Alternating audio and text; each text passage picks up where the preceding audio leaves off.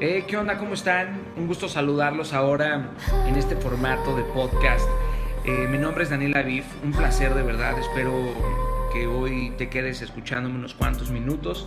Estaremos platicando en este nuevo formato de muchísimas cosas acerca de Dios, acerca de los éxitos, de los fracasos, de la ira, del dolor, del perdón, de la infidelidad, de la pareja, de la juventud, de los sueños, de las metas, de tantas cosas, por supuesto, que hoy por hoy, como seres humanos, como jóvenes o empresarios, son importantes y fundamentales para nuestro crecimiento y nuestro enfoque y nuestro propósito en la vida. Bien, querido, el día de hoy el primer podcast eh, lleva el nombre ¿Qué dirige tu vida? Y esto es una pregunta importantísima, es una pregunta eh, que todos debemos de hacernos de manera muy concienzuda. Todos tenemos algo que nos guíe en nuestras vidas, ¿estamos de acuerdo? ¿Estás de acuerdo, cierto? El diccionario, fíjate, el diccionario define el verbo guiar como mover, conducir o empujar. Ya sea que comas eh, algo o que estés clavando algo o que estés pintando algo o que muevas algo del lugar, eres tú quien está guiando este objeto, eres tú quien lo está moviendo quien lo está conduciendo o está empujando el objeto hacia un objetivo muy claro. Y ojo, cuando tú estás haciendo este movimiento o estás empujando este objeto, estás haciendo uso de su propósito. Entonces hoy la pregunta enfocada es ¿qué dirige tu vida? ¿La dirige un temor constante? ¿La dirige un problema? ¿La dirige una droga? ¿La dirige una mujer? ¿La dirige un hombre? ¿Una angustia? Eh, ¿Una emoción? ¿Una equivocación? ¿Una deuda? ¿La dirige el dinero? ¿Qué dirige tu vida?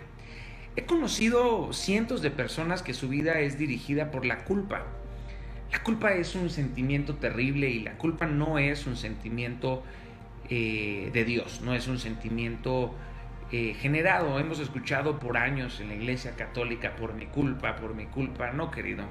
La culpa es algo que tienes que erradicar inmediatamente de tu vida. Hay miles de sentimientos y emociones que pueden estar guiando tu vida. Vivimos huyendo, por supuesto, de los errores y enterrando la vergüenza que nuestros errores nos han causado. Y esto nos genera culpa. Quienes cargan con culpas son asesinados por sus recuerdos y permiten que su futuro sea controlado por su pasado sin darse cuenta. Ojo, se castigan a sí mismos. La culpa es una autoflagelación innecesaria. De hecho, cuando te culpas, estás tratando de sentirte apapachado por tu propio ego. ¿Para qué? Para justificar tus errores o tu falta de dominio propio. La culpa es un sentimiento digno, literal, del mismísimo enemigo, del mismísimo infierno. ¿Por qué? Porque es llamado el acusador y nadie tiene que acusarte, nadie es digno de juzgarte, así que deja de juzgarte, por favor. Ojo, aquellas personas que no logran superar la culpa, eh, llega la ira a su vida.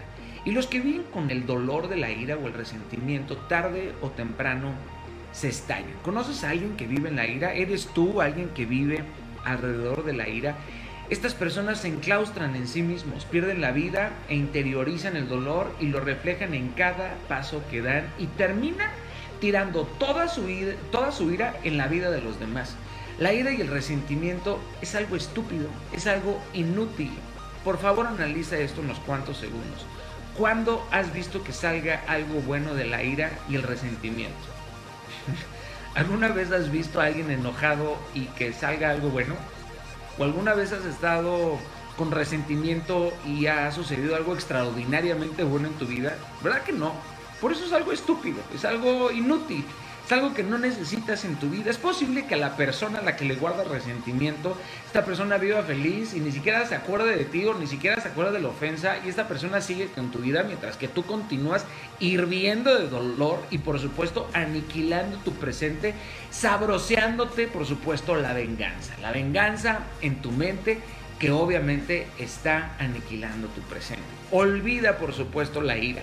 Y ojo, no estoy tratando de tener un podcast de únete al optimismo. Cada quien tiene sus propios procesos y cada quien tarde o temprano resuelve la ira. Pero algo que sí te quiero decir es que entre más te tardes en disolver la ira, seguirás viviendo días inútiles. Ahora, si no resuelves la ira, ojo con esta emoción. Y si esta emoción, si este sentimiento comienza a dirigir tu vida, uy, uy, uy, uy, uy, la amargura. ¿Conoces a gente que le dices, Padre bendito, eres un amargado? O sea, ¿qué te pasa, carnal? Eres un amargado. No, esta gente que para todo se queja. Salió el sol, hace mucho calor, está lloviendo, odio el frío. O sea, nada, nada les queda obviamente en la vida. Esta gente que le dices, oye, ¿estás contento? Sí, pues díselo a tu cara, brother, porque obviamente no se te ve. Esta, esta gente que, que siempre tiene esta actitud, esta jeta de que parece que los acaban de sacar de la ropa sucia, son insoportables. Esta es la amargura, son las raíces de amargura por una culpabilidad o por un resentimiento.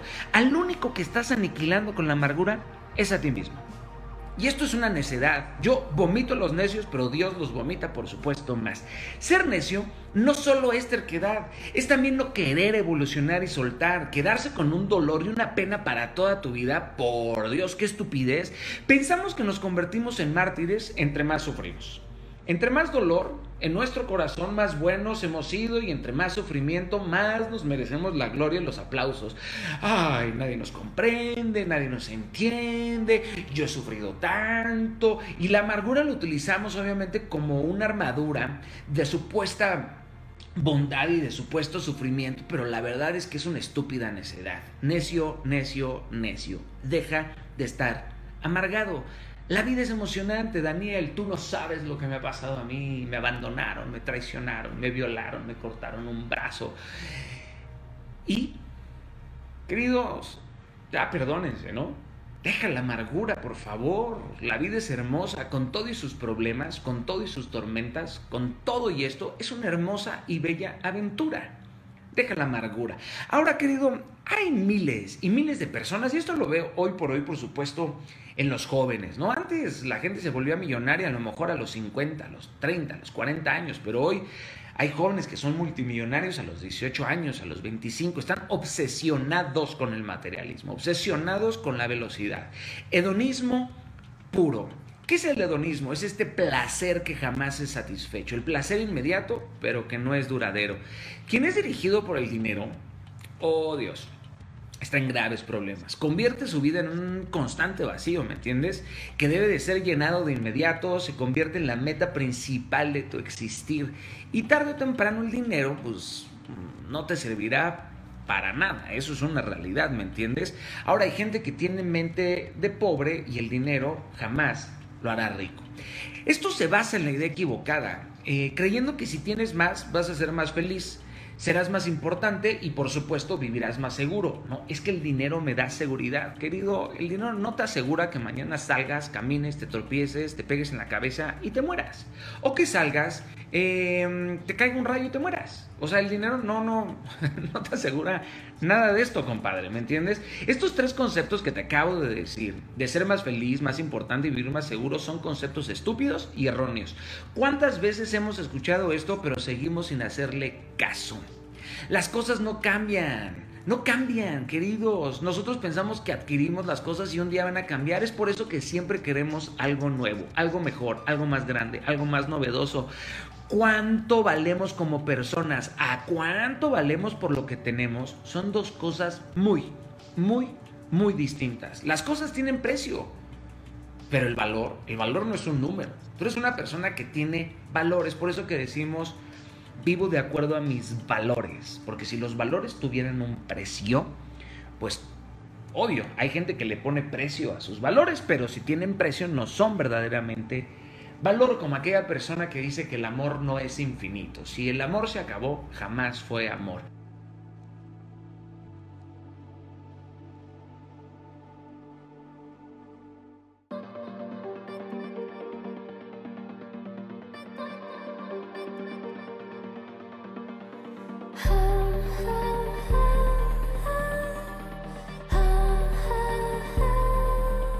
Y mis heridas son la vida